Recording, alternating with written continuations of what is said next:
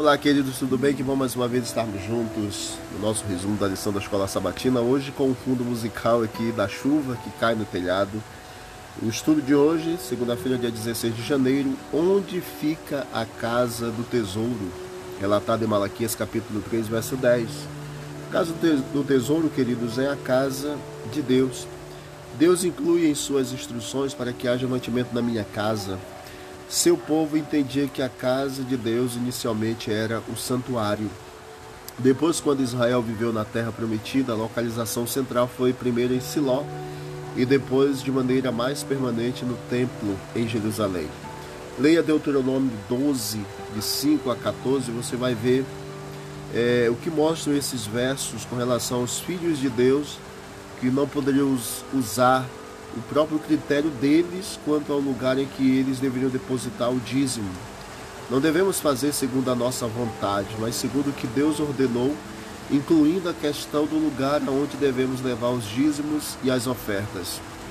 É interessante que os membros levam seus dízimos e ofertas à igreja local como parte da sua experiência de adoração, mesmo que alguns doem por meio de transferências bancárias, os tesoureiros locais então encaminham o dízimo para a tesouraria da associação e esse sistema de administração do dízimo, delineado e ordenado por Deus, tem permitido, por exemplo, a igreja, que nós fazemos parte, a maioria do grupo, a Igreja Adventista do Sétimo Dia, que tem um impacto mundial crescente dentro da organização para a pregação do Evangelho.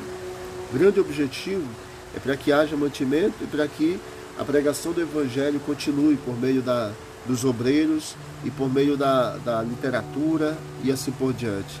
Então, nós não devemos fazer ou levar em qualquer lugar, devemos levar ou entregar né, nosso dízimo, nossa oferta à casa do tesouro, que é a casa de Deus, a igreja de Deus. E você e eu possamos separar cada vez que recebemos o nosso a décima parte daquilo que recebemos e possamos ser fiéis ao Senhor para cumprir com a ordem dele e assim também, em nome de Jesus, está nos preparando para esse grande encontro que nós teremos com o Senhor. Quanto mais é, fizermos para Deus, mais próximo da sua vinda estaremos também. Que Deus abençoe e vamos orar. Querido Deus, muito obrigado por esse momento. Continue conosco, nos ajude a sermos fiéis ao Senhor a cada dia.